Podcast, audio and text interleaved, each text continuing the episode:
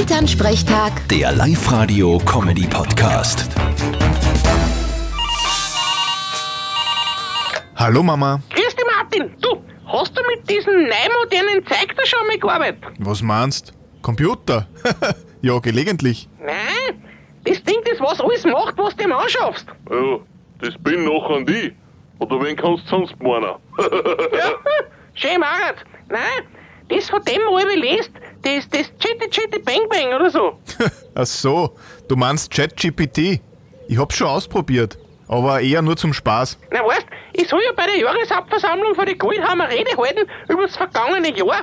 Glaubst, konnte man von dem Ding die Rede schreiben lassen? Sicher, aber ich würd's dann schon nochmal überprüfen.